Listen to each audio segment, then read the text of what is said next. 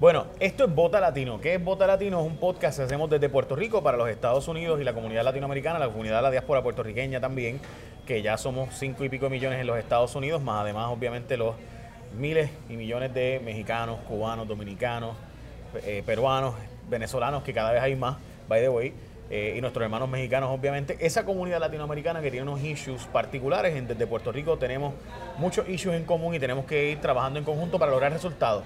Pero antes que todo, por si acaso, puedes suscribirte a todas nuestras plataformas para que veas Voto Latino, tanto en Facebook como Twitter, como Instagram, como YouTube. Vas a ver en todas las plataformas, en Anchor, en todo lo que son los podcasts, en todas las aplicaciones de podcast, puedes bajar nuestro audio para que lo escuches también.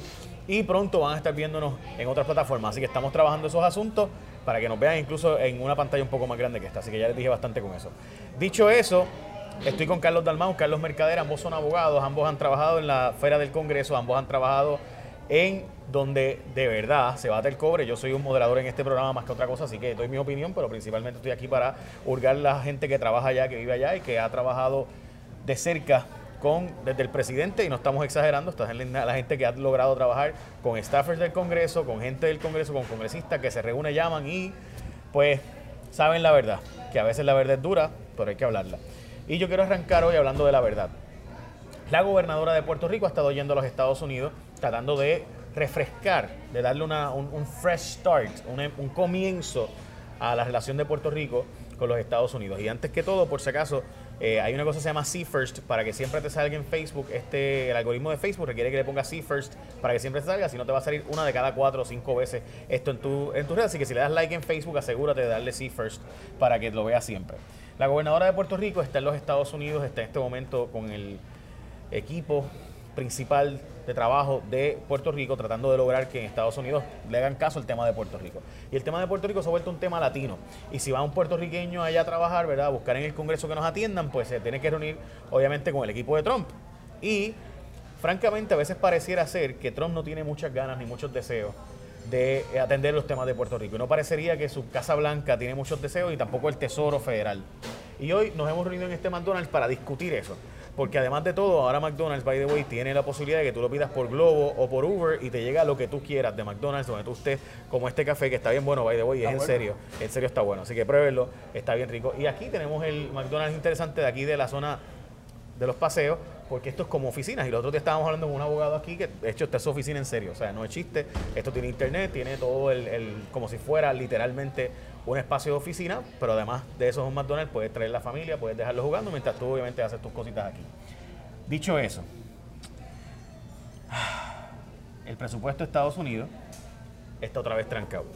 Y hay lo que llaman el Budget Control Act, que es controlar el presupuesto. Presidente Donald Trump, presidente Obama, presidente Bush, todos hablan de que van a cuadrar el presupuesto y, y el déficit de Estados Unidos es trillonario. Eh, la deuda de Estados Unidos es de 21 trillones de dólares. Si usted no sabe qué es un trillón de dólares, no se preocupe, nadie sabe. En la humanidad nadie sabe cuánto es eso de dinero. Pero Estados Unidos tiene 21 de esos en deuda. Así que de esos grandes, para que usted tenga la idea, la economía completa de Estados Unidos son 15. Así que la deuda obviamente es de más de un año. Pero además, el presupuesto del gobierno federal son 3 trillones. Así que te debe dar una magnitud de cuánto significa 21 trillones de dólares. Y eso implica que cuando tú vas a donde el Congreso a pedirle chavos, allá tienen que decir, tenemos chavos, hay dinero para eso. Por si acaso en Puerto Rico decimos chavos a lo que es dinero, ¿verdad? Hay plata para eso. Carlos y Carlos, les pregunto, Puerto Rico está ahora mismo yendo a pedir dinero de Medicaid y lo que recibimos fue una pescosada de Steve Mnuchin diciéndonos, el jefe del Tesoro de los Estados Unidos, diciéndonos Mira, by the way, no es que no, no es que te voy a dar los chavos, no, no, no, es que, es que los chavos que tienes, el dinero que ya tú tienes en Puerto Rico, voy a empezar a pedirte que vayas no contando con al menos 2 billones de pesos en crédito que tienes en Estados Unidos cuando pagan las corporaciones de Estados Unidos en Puerto Rico, pagan impuestos en Puerto Rico. Es decir, yo siento que nos están dando una pescosa tras otra y como que esto no ha mejorado. O sea, la, salida de Ricardo Rosselló no ha significado que los dineros están fluyendo para Puerto Rico. Carlos, ¿cómo y qué podemos hacer en esta comunidad puertorriqueña de los Estados Unidos, la comunidad latinoamericana de Estados Unidos, ¿qué podemos hacer para que el issue de Puerto Rico sea un issue medular y que obligue al secretario del Tesoro y al presidente a moverse? Ah, mira, eh, Jay, yo creo que el tema de la 154 para la administración Trump siempre, desde que, desde que la administración Rosselló eh, comenzó, ha sido un issue medular. ¿Por qué? No por ser Puerto Rico eh, o, o no porque esa ley sea particularmente en Puerto Rico, es porque ellos realmente tienen una política de cortar con todos los beneficios que puedan tener eh, las corporaciones norteamericanas en, territorio foráneo. ¿verdad? Y como las, corporaciones en Puerto Rico son consideradas foráneas, pues ellos realmente están buscando cortar con todos esos beneficios para que, eh, digamos, incentivar que las corporaciones norteamericanas hagan el dinero y lo tributen en los Estados Unidos. O sea, esto es una política ¿verdad? global. Puerto Rico en lo particular tiene e, Este, esta, esta ley 154 que emana de, una, de una, no es ni un reglamento, es de una opinión eh, de, del, de la IRS, de la IRS y y obviamente, pues es un tema que se ha venido discutiendo no necesariamente de, ni siquiera del comienzo de nuestra administración, sino del comienzo de, la, de, finales de la administración pasada. Tienes que explicar qué, es la ley 154, porque obviamente nosotros sabemos, pero para la gente que no sabe, especialmente nuestra diáspora puertorriqueña y latinoamericana en los Estados Unidos, es una ley que hace que las corporaciones farmacéuticas mayormente que están en Puerto Rico pagan un impuesto en Puerto Rico de unos 2 billones, 2 mil millones de dólares, pero cuando van a Estados Unidos tienen un crédito. Correcto. Pues ese crédito por esa transacción que se da fuera de Puerto Rico en teoría, ese crédito está autorizado por el IRS. Es correcto. Pero es una carta del IRS, o sea que en cualquier momento el Departamento del Tesoro y el IRS puede decir se acabó eso. Y yo creo que el Tesoro no ha actuado anteriormente, y, no, y así mismo nos los habían comunicado eh, anteriormente, porque reconocían que representaba para, o que representa para Puerto Rico cerca de un 25 o 30% del, del, del, del, GDP de Puerto Rico. Y, y es evidente que, que esa política global no cambia por nosotros, ¿verdad? Por nosotros ser Puerto Rico o por nosotros tener eh, la, la o, no, o, la, exacto, una gobernadora. Eso no va a cambiar. Ahora, yo creo que hay, hay que ser bien cuidadoso aquí. Porque la realidad del caso es que el Tesoro no está eliminándolo. El Tesoro lo que está es planteando eh, que es que esa, e, esa política no va acorde con la política pública de la administración Trump. Yo escuché, cuando tú lo lees, lo que pareciera ser que dijo es que dame un plan de cómo vas a face out. O sea, ¿cómo vas a ir eliminando ese crédito? La pregunta es, ¿podemos en Puerto Rico eliminar ese crédito? Bueno, yo, yo creo que yo creo que se han estado viendo alternativas desde hace mucho tiempo. Desde, desde y cuando digo hace mucho tiempo, digo que hace, hace un año medio, dos años. Eh, incluso con el paso del huracán eh, eh, y posterior, hubo reuniones con el Tesoro donde este tema se discutía y es un tema donde se han ido identificando alternativas. Eh, algunas, algunas hablan de que, de que la eliminación de, de, ¿verdad? de, ese tax eh, local y de, y de la y de, y de la y ese crédito contributivo a nivel federal se va eliminando paulatinamente, ¿verdad? Que sea con el tiempo. Hay otras que hablan de entonces entrar con un nuevo con una nuevo, un nuevo, método de tributación, que sea una tributación que haga que, se convierta de foránea en, en, doméstico. Hay, hay diferentes alternativas que se están discutiendo, pero la verdad del caso es que el Tesoro no lo está eliminando. El Tesoro lo que está haciendo es advirtiendo al gobierno de Puerto Rico que lo viene haciendo hace un tiempo. Pero, es, pero es un anuncio duro para Puerto Rico y Carlos, aquí voy, contigo, porque estamos hablando de que la industria farmacéutica, aunque ya no es los 200 mil empleos que fueron hace 20 años, sí son 50 mil empleos bien remunerados y además en la economía agregada, sin duda estamos hablando de 100, 200 mil empleos indirectos, directos, inducidos, etcétera, etcétera. Así que estamos hablando de cerca de ciento y pico mil empleos, que en Puerto Rico una cantidad sustancial de empleos. Pero además de eso, yo quisiera que habláramos un poco de la actitud de que vamos allá a decirle, me hace falta dinero para el Medicaid, porque si no me aprueban los dineros de Medicaid, la gente en Puerto Rico se va a quedar médico indigente. Y simultáneamente lo que recibimos es no, no, no. O sea, te voy a quitar dinero del que tiene. Sí. Esto, esto que, están discutiendo sobre la ley 154, yo creo que hay que verlo como parte de un escenario mayor. Eh, que sí ha habido un cambio en la política eh, federal hacia Puerto Rico. Eh, ese cambio responde a que justo después de María, Puerto Rico se convirtió en un tema mundial. Y por supuesto había una tensión grandísima de cómo el gobierno federal iba a ayudar a Puerto Rico. Eh, Trump en esa etapa todavía seguía la narrativa de que yo estoy en la de ayudar. Cuando comienza la pelea de los líderes locales que incluyen a líderes de todos los partidos a reclamarle a Trump, no, usted no ha cumplido. La respuesta de él fue, no, eso es culpa de ustedes. Y ahí empieza a darse un cambio que termina con la amenaza del ex gobernador de darle un puño al presidente. Y obviamente metafóricamente hablando, él no se iba a, dar, a darle un golpe en la cara. Pero lo que estaba diciendo es, aquí se acabó, aquí estamos en las de pelear.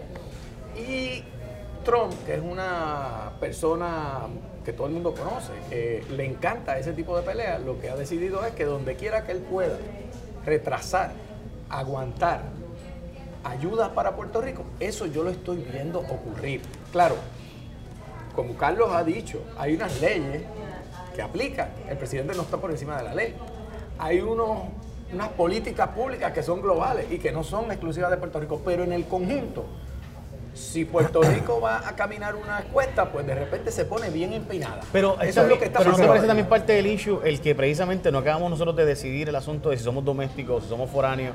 O sea, porque el presidente de Estados Unidos, que es lo que decía Carlos Mercader ahorita, el presidente de Estados Unidos plantea, yo voy a hacer que las empresas de Estados Unidos dejen de irse al resto del mundo a repartir las ganancias y a repartir sus ingresos que tengan que repatriar los Estados Unidos. Y obviamente lo hizo porque había cerca de 2 a 3 trillones de dólares por ahí corriendo por la economía fuera de Estados Unidos de empresas norteamericanas que reciben un tax de entrar, de repatriar las ganancias. O sea, una empresa norteamericana que se ubicaba en Singapur o en Japón o donde fuera, en Irlanda mayormente, que es donde realmente van, genera un montón de ganancias, pero para poder redistribuir en sus accionistas, redistribuir a la empresa interna, recibía un impuesto de entrada de Estados Unidos. Y esta reforma contributiva dijo, tráeme esos chavitos para acá, tráeme ese dinero para acá, y a la misma vez voy a penalizar ahora a las empresas que se vayan afuera. Y eso que está diciendo Carlos es importante, me parece a mí nosotros entenderlo en Puerto Rico, pero además, ¿qué vamos a hacer hace sentido? Pero, déjame decir una cosa.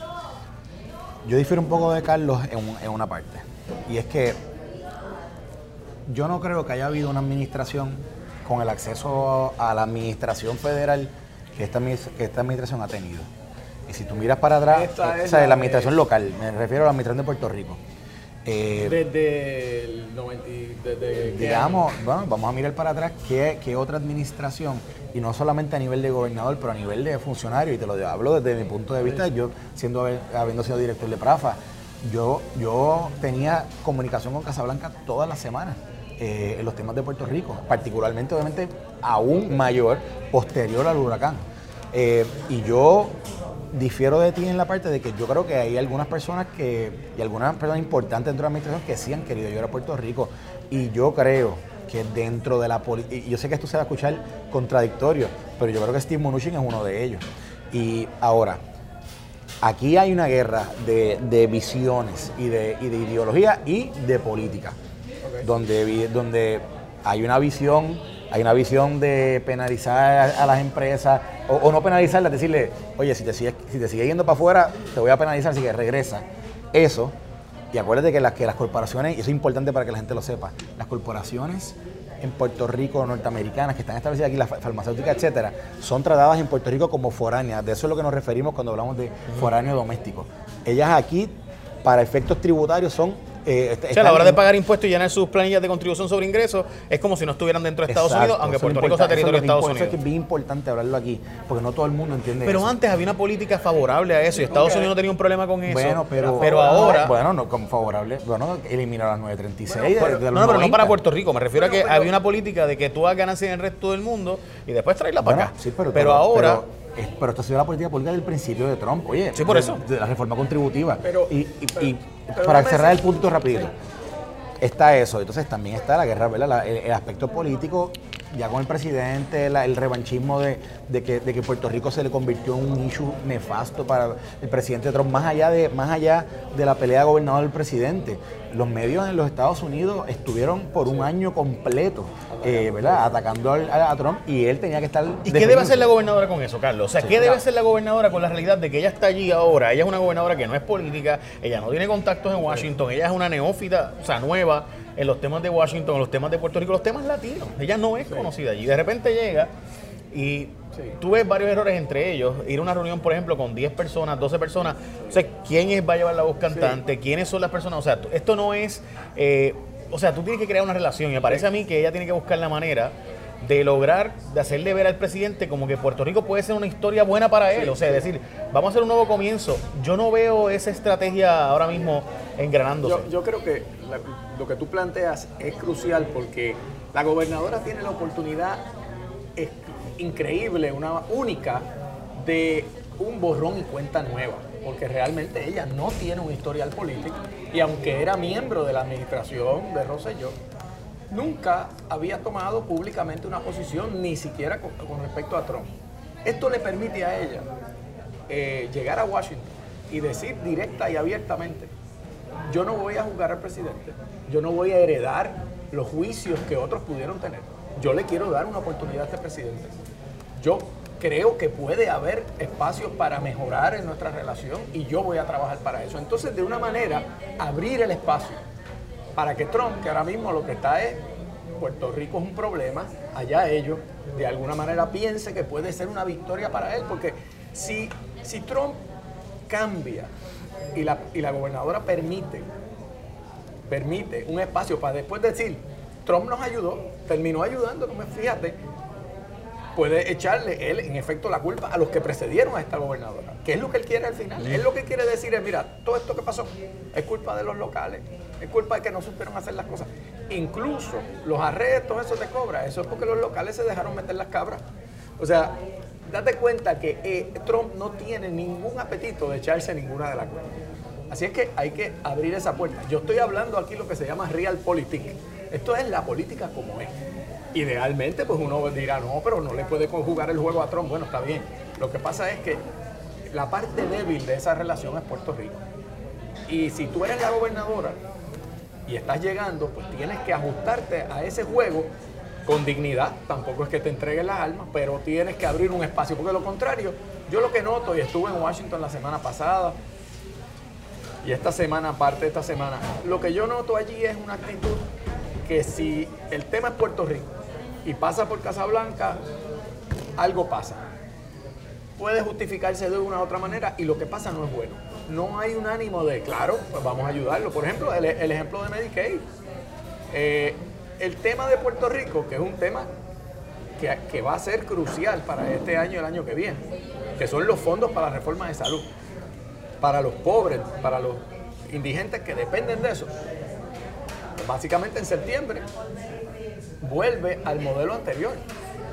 Y si no se renueva ese programa, si no se renuevan los fondos, Puerto Rico, digamos en abril, se queda sin dinero para la reforma de salud. Pues eso hay que entenderlo.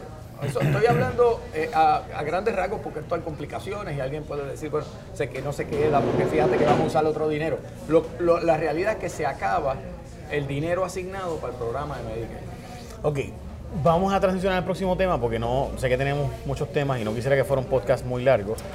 Porque como ustedes saben, los videopodcasts la gente tiene un span de atención de 18 a 20 minutos. Ah, así pues que tenemos que cumplir eso. No, no, pero, pero ya vemos unos cuantos más, normal. Siempre hablamos más. Pero hay otro tema que eh, es un tema que yo creo que es neurálgico para nosotros también comprender. Y es que Estados Unidos está en un momento de budget control. O sea, esto, esta administración republicana está pasando por un momento donde tiene que empezar a ver, espérate, espérate, este como que los gastos se nos han ido. Eh, y como que los ingresos, que hay menos ingresos debido a la reforma contributiva, pues también es una realidad. La economía está creciendo, todavía, algo, eh, pero se preslumbra, o se, perdón, se, hay una, se vislumbra una posibilidad de una recesión. Ante esa realidad, hoy hay un debate demócrata esta noche. Y vamos a escuchar un montón de propuestas y de ideas que cuestan dinero. Entonces tú escuchas algunas de las propuestas que hacen gente con quien uno puede simpatizar muchísimo, como Elizabeth Warren, y tú dices, ok, pero ¿dónde está el dinero? O sea, si, si tú ves las empresas han tenido que reinventarse, estoy, voy a dar el ejemplo de McDonald's, que estamos aquí en un McDonald's. Este McDonald's ha tenido que cambiar por completo eh, básicamente todo su andamiaje y ahora mismo es como un lugar de oficina, para tomar café, para reuniones de oficina, para reuniones de trabajo, para traer tu familia y dejarlos jugando también y tú poder comerte una ensalada mientras que los nenes se comen su famoso, ¿verdad? Bueno, todos los Max. En mi caso, a mí me gusta el revoltillo de la mañana por si acaso un desayuno. Y lo bueno es que ahora tienen desayuno 24 horas. By a, veces lo pido a través de Globo o de Uber.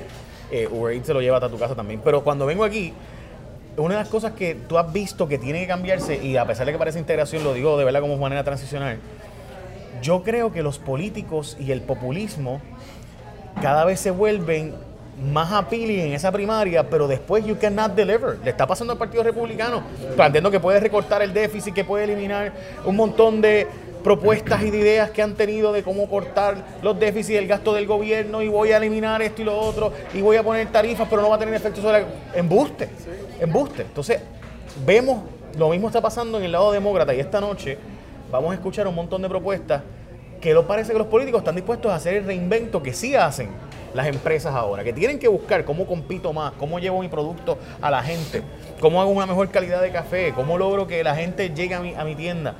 Los políticos siguen en ese discurso de sonar bonito, pero en la práctica no implementarlo.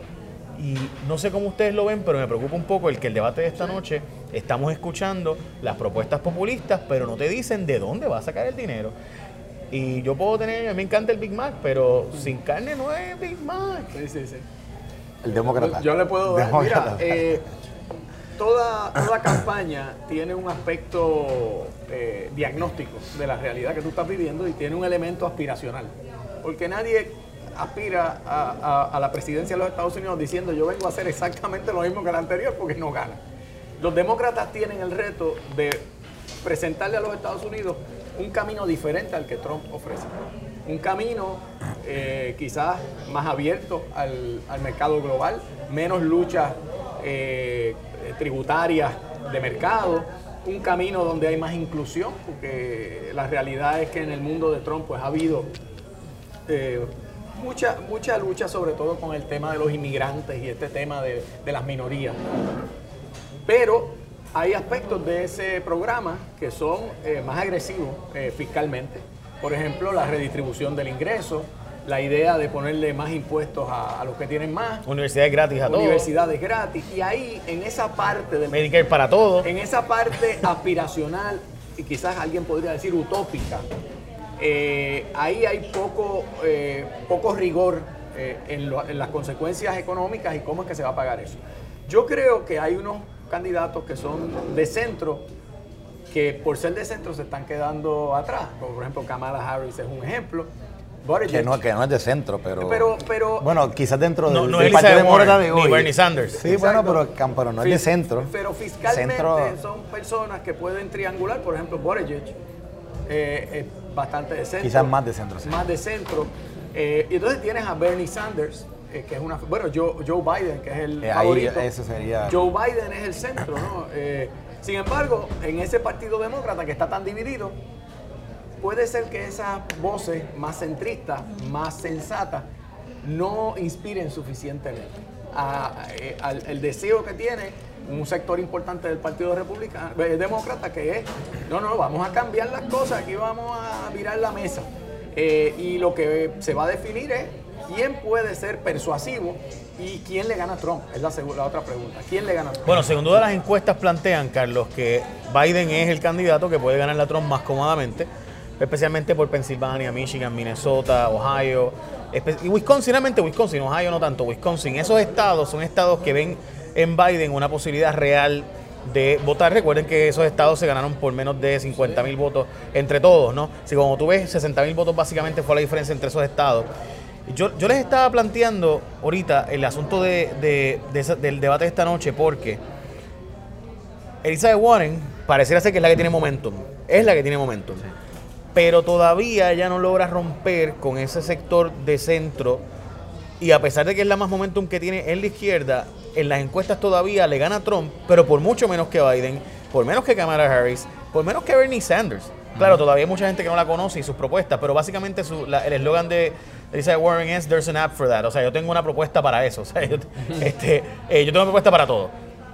Carlos, ¿cómo tú lo ves? ¿Tú ves a Donald Trump No. revalidando o, o qué candidato del Partido yo- Republicano, Demócrata, perdón, puede ser realmente un candidato de, de temer? Yo creo que el Partido Demócrata está enfrentando el mismo problema que en un momento dado enfrentó el Partido Republicano cuando fueron a, una, a un proceso primarista y tenían 16 candidatos. Y unos candidatos se cancelaban a otros. Posiblemente candidatos que quizás podían atraer un, un número mayor de personas si hubiese uno u otro respaldándolo, ¿verdad? Estaban debatiendo contra, contra personas que, que probablemente presentaban sus mismas propuestas. Yo creo que el Partido Demócrata va a pasar por lo mismo, está pasando por lo mismo. Y si te fijas, miramos las encuestas que están saliendo hoy en día y vemos a un, a un eh, Bernie Sanders casi un empate en encuestas con Elizabeth Warren, cuando al final del día ambos proponen cosas muy parecidas, o si no todas son iguales.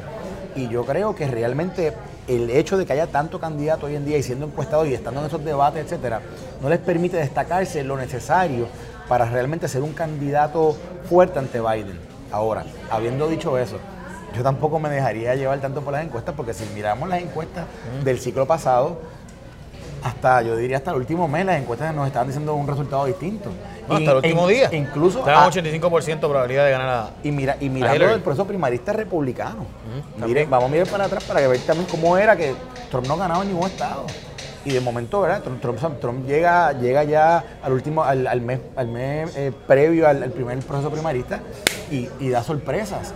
Así que yo, yo creo que aquí hay un proceso que se va dando. Yo creo que Biden puede ser que sea el Bush del 2016. Del 2016 De los republicanos, que- Jeb el Bush. Jeb- el Jeb Bush del 2016, que todo el mundo decía que ese era el candidato, que estaba en las encuestas, que tenía el dinero, que tenía el apoyo del partido, y de momento llega el proceso y, y- y no, no puede eh, motivar a la gente a votar por él. Yo Pero creo- vamos a plantear, Carlos, yo creo que el ejemplo de Inglaterra es un ejemplo bastante claro, porque ahora mismo tenemos en Inglaterra un liderato de derecha de verdad en Boris Johnson, el Donald Trump, de hecho el, el Donald Trump de Inglaterra es el actual primer ministro, pero tenemos una oposición tan y tan de izquierda con Corbyn que, que honestamente no pareciera ser que hay posibilidades reales de sacar a los, a los conservadores del poder. Y, y mi pregunta es esta noche, en este debate que puede ser crucial por el hecho de que ya estamos en momentos de ese momentum, quién sigue subiendo y quién empieza a bajar y se empieza a dejar de llegar los donativos y demás. Este debate, ¿qué- ¿cuál es el rol de este debate? El, el debate de esta noche es el, el debate de lograr posicionarte, de, coger, de seguir en ese o de hablarle con la verdad a la gente y decirle, mira, muchas de las propuestas aquí no se van a poder dar, es mentira, como ha tratado, ha- Klobuchar ha tratado de decir un poco eso, o sea, es, es como que, mire, aquí yo, le, yo, yo te voy a hacerle propuestas que son reales. Eso es lo que estaba tratando de hacer Klobuchar, ¿no? Mira, lo que pasa es que al final del día, todos los debates, y Carlos, y Carlos ha tenido mucha más experiencia que yo en esta parte de, de lo, de- de lo que es un debate y, y- y de qué y de ¿Qué tú que uno busca sacarle ese debate. Los debates son ese momento de, para cada candidato de ver si puede eh, insertar un punchline que, que pegue, que lo haga, que lo haga destacarse, o, tocar un tema, o poner a otro de los candidatos a, a filiar para atrás. O sea, yo, y como son tantos candidatos y hay tantos planes dentro de cada, cada campaña, yo creo que se les hace difícil poder encontrar ese, ese- ese momento, ese, eso, ese minuto eh, de- para poder destacarse de todos los demás. Y yo, yo sí creo, yo sí creo que, que aquí es bien importante para los candidatos que van a la delantera en las encuestas, que tienen que, o sea, no pueden eh, resbalar. Tienen que asegurarse que se mantienen, porque realmente esto, esto no es un maratón de 100 metros, esto es un maratón de 800 metros. Y, y esto es parte, esto es, ¿verdad? Esto- estamos todavía en los 50, 60 metros. Y ellos lo que tienen que asegurarse es que se mantienen bien en la carrera, porque a la medida que vamos llegando ya en los meses de octubre, noviembre y ya obviamente diciembre, ahí es que realmente vamos a saber quiénes de verdad son los candidatos que más fuertes están eh, con mira a, allá a los procesos primaristas que comienzan ya en el mes de enero de- del año Yo, que viene. yo te voy a decir, yo creo que este es un debate importante porque hay uno que es el más que tiene que perder, que es Joe Biden, que ha mantenido una ventaja, pero empieza a sentirse que es una ventaja, como decía Carlos Mercader, que es, es- es frágil. Y él tiene mucho que perder. Yo creo que si no hace un, una- un de- si su desempeño no es brillante, no es sólido, él va a seguir eh, perdiendo terreno. Yo creo que Warren es la más que tiene que ganar, porque viene con momentum. Ella es muy articulada. Y si ella se muestra como la figura dominante, acercándose ahora, como dice, ya estamos casi a mitad de septiembre, eh, en una recta, básicamente entrando a la recta final para lo que viene el año que viene, yo creo que ella puede capitalizar. Pueden haber sorpresas, yo no creo que Bernie Sanders va a ser una sorpresa ahí, él ya se sabe lo que va a decir.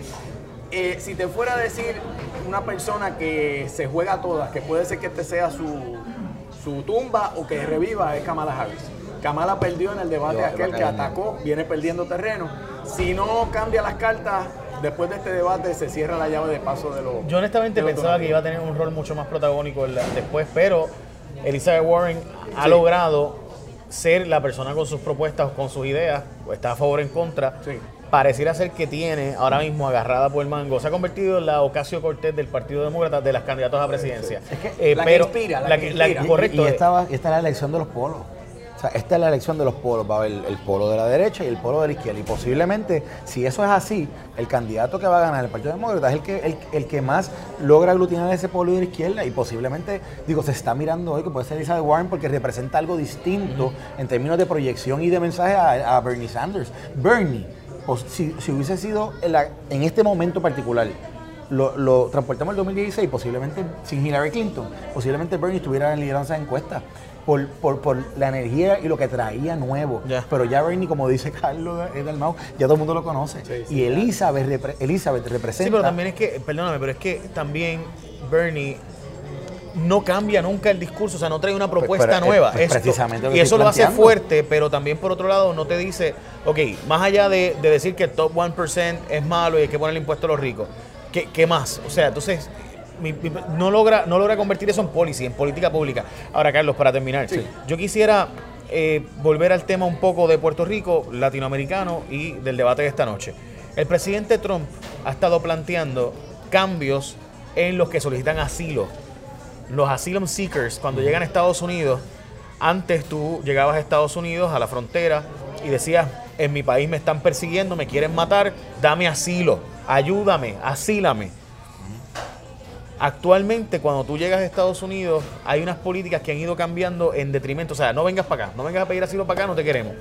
Y tú notas la hostilidad de lo que era antes algo que relativamente ven para acá y sí, vente, vamos a trabajar en los tomates, vamos a trabajar en las fincas recogiendo maíz, soya, de todos los productos que en California principalmente se producen, que son montones de productos agrícolas y por eso es la potencia, eh, la quinta o sexta potencia más grande del mundo en cuanto a su economía fuera de Estados Unidos. Si tú miras eso, lo que estaba pasando con nuestros hermanos latinoamericanos, que básicamente con quienes más está pasando esto.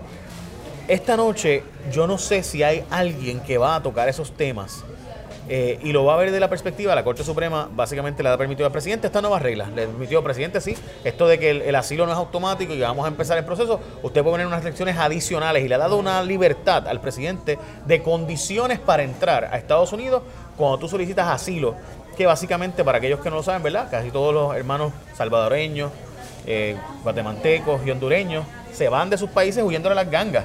A las gangas estas, a las malas salvatruchas y tantas otras de droga, huyendo, voy a Estados Unidos porque me quieren matar en mi país. Antes había una apertura, ahora cada vez hay menos y menos y menos y menos. En parte también porque ha habido gente que ha abusado, no hay duda de eso. Ese issue, ese issue latinoamericano, ¿es un issue que mueve al electorado de los Estados Unidos o realmente esta propuesta de eliminar el ICE, como plantea tantos demócratas ahora mismo, yo no creo que eso resuena bien en los sectores que ya son ciudadanos eh, y en los sectores, incluso dentro del Partido Demócrata, que no son de extrema izquierda. Los Carlos, yo no sé cómo ustedes ven esto, pero esto de estas propuestas de Ocasio Cortés de vamos a eliminar ICE, de en 10 años el calentamiento global, Z, o sea, no pareciera ser que están conectando realmente con el elector que va a decidir las elecciones. Yo, yo pienso que al final del día el problema grande es que no hay una reforma migratoria. Que se viene hablando hace 18 años de ella y no se ha dado.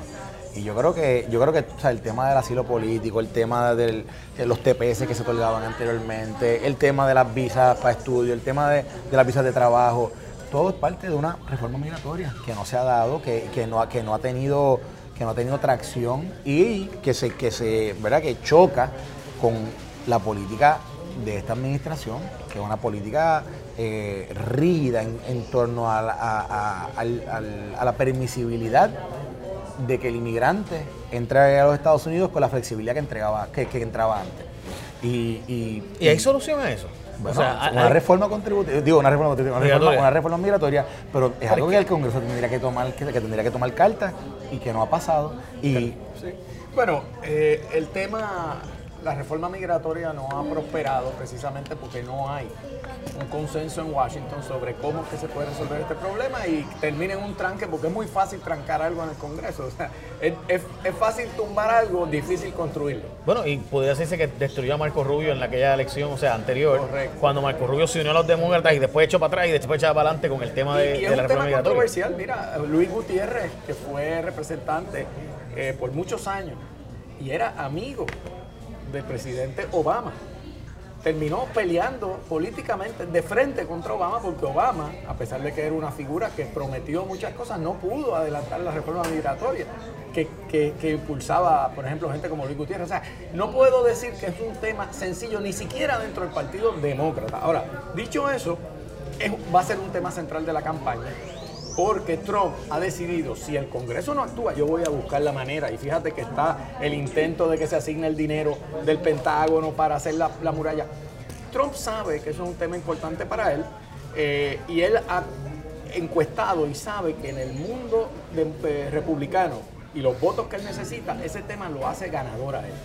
Fíjense que hay mucha gente que se siente amenazado por la política de Trump. Pero hay mucha gente también que le gusta eso, que le gusta que cierren la frontera y se crea Incluyendo todo. gente demócrata. Bueno, bueno, lo- Sí. bueno, Hillary Clinton en un momento dado votó a favor de- del double fencing en la frontera. O sea, el, el issue, el, issue, el- issue de la seguridad en la fron- eh, fronteriza era un issue que, que de los dos partidos tenía apoyo. Obviamente, yo siempre he dicho, Trump, Trump eh, caricaturizó esa discusión y- con el muro y, ¿verdad? y, su, y su forma de, de- de expresión, pero realmente era un issue que anteriormente demócratas habían apoyado. Porque, porque lo que pasa es que la reforma migratoria toca todo el proceso migratorio To- y toca, como dije, los, la- los permisos, los asilos, los TPS, lo- lo- las visas, toca todo y toca, y toca también el proceso de entrada eh, y el control de cómo se entra. Eh, no solamente la, frontera, la frontera eh, eh, por aire, la frontera, la frontera del Caribe, toca todo. Así que yo, yo lo que pasa, si, si, si lo analizamos bien y somos serios y son serios con este tema, la discusión debería ser una discusión de finalmente encontrar un punto entre ambos partidos para poder tener lo que unos, los republicanos quieren de un lado y lo que los demócratas quieren de un lado. Es que y- yo no y creo que es reconciliable, Yo creo que sí. yo creo que no, sí. Yo creo que en y- un momento dado, oye, bajo Bush, bajo, bajo, con los demócratas de hoy, que están allí quizás, eh, pero la mayor parte de los demócratas de bien Yo- izquierda, de esos distritos mira, bien yo- de izquierda, no, lo- no, lo van, no van a va- ceder. no va a ocurrir porque estamos en año electoral. Exacto, ya- eh, lo que dice Carlos es, en el mundo ideal sería bueno que ocurra, pero en el ambiente polarizante que monta una elección, no va a haber manera que eso se mueva. De hecho, yo, yo anticipo que van a haber muy pocas medidas importantes de aquí a que hay- vengan las elecciones. O sea, medidas de cambio grandes. ¿Por qué? Porque cada uno está hablándole a, a los suyos y eso pues polariza. Y Trump, créeme, él va a, como dice, va a polarizar esto. Y el muro es muy importante para él, porque, y, y con esto te dejo, el muro es importante porque él sabe que el muro tiene un poder simbólico. O sea, es como, es como mandar un hombre a la luna. O sea, pues mira, enviamos un, un cohete a la luna y después el programa más o menos se, se dejó morir. Pero el símbolo de que pudimos hacerlo tiene un efecto grande para él. Mira, voy a, hacer, voy a cerrar este, este tema con esto. Yo creo que el gran problema del, del tema migratorio es que, es que se polarizó y se hizo un momento dado un tema de los demócratas nada más. ¿ok? Y el tema de que de los hispanos y de que y el tema de, de que supuestamente yo, los demócratas eran, eran el- los espadachines de la, de- de- de la reforma migratoria o de la solución migratoria polarizó tanto el tema que todos los republicanos comenzaron a irse por el lado este, que es el lado más proteccionista, más, más restrictivo, etcétera. Y entonces, sí, quizás el, el divorcio es muy grande. Ese es el peligro que nosotros, que Puerto Rico no puede, que no, no puede caer. Que el tema de Puerto Rico no se convierta en un tema partidario. El, el tema de Puerto Rico tiene que ser un tema de todos. Tiene que ser un tema. Y entonces, volviendo como comenzamos, en, en- en lo que tú mencionabas ahorita de, de cómo la gobernadora tenía que, que hacer estos acercamientos, yo creo que la gobernadora tiene que continuar haciendo esa relación personal directa con, con- con la administración, sin, sin partidismo, pero sí presentándole, como tú mencionabas anteriormente, que en Puerto Rico puede haber una victoria, puede haber, un, puede haber una buena historia como, eh, como resultado de las acciones que toma una Casa Blanca eh, eh, en términos de los fondos, etcétera, y que eso le pueda ayudar tanto ¿verdad? A, a republicanos como demócratas a presentarse ¿verdad? como personas que hicieron bien para Puerto Rico. Gracias, Carlos. Gracias Carlos. By the way, gracias por ver eh, Voto Latino de nuevo. Tienes que darle sí first para que te llegue siempre. eh, o escucharnos a través de las plataformas de podcast todas, Teacher, en Anchor, en iTunes, donde tú quieras, en podcast del iPhone. Todas puedes vernos, escucharnos. Estos video podcasts hacemos Vota Latino. Hoy lo hicimos desde McDonald's. La próxima le pedimos que nos envíen por Globo o por Uber Eats eh, la comida y el café. Eh, bastante, by the way, como la- ahorita vi el bacon cordon blue, no me lo trajeron, pero ahora vamos para allá, porque el bacon, bacon cordon blue es como que este hamburger premium, pero por mucho menos y además rápido, o sea que no tiene que estar ahí media hora. de Ricardo, que no Este, no lo exacto, trabaja. no lo trajo. Así que para la próxima, Ricardo, el bacon cordon blue. Eh, ya lo sabe. Gracias, McDonald's, por haber auspiciado Vota Latino. Un bueno, hacemos un video podcast desde Puerto Rico para que la diáspora puertorriqueña tocar los temas de allá, tocar los temas de los Estados Unidos, obviamente, y cómo nos vinculan a nosotros, porque todos nos vemos afectados y si los latinos no nos unimos en nuestras causas, está difícil la cosa.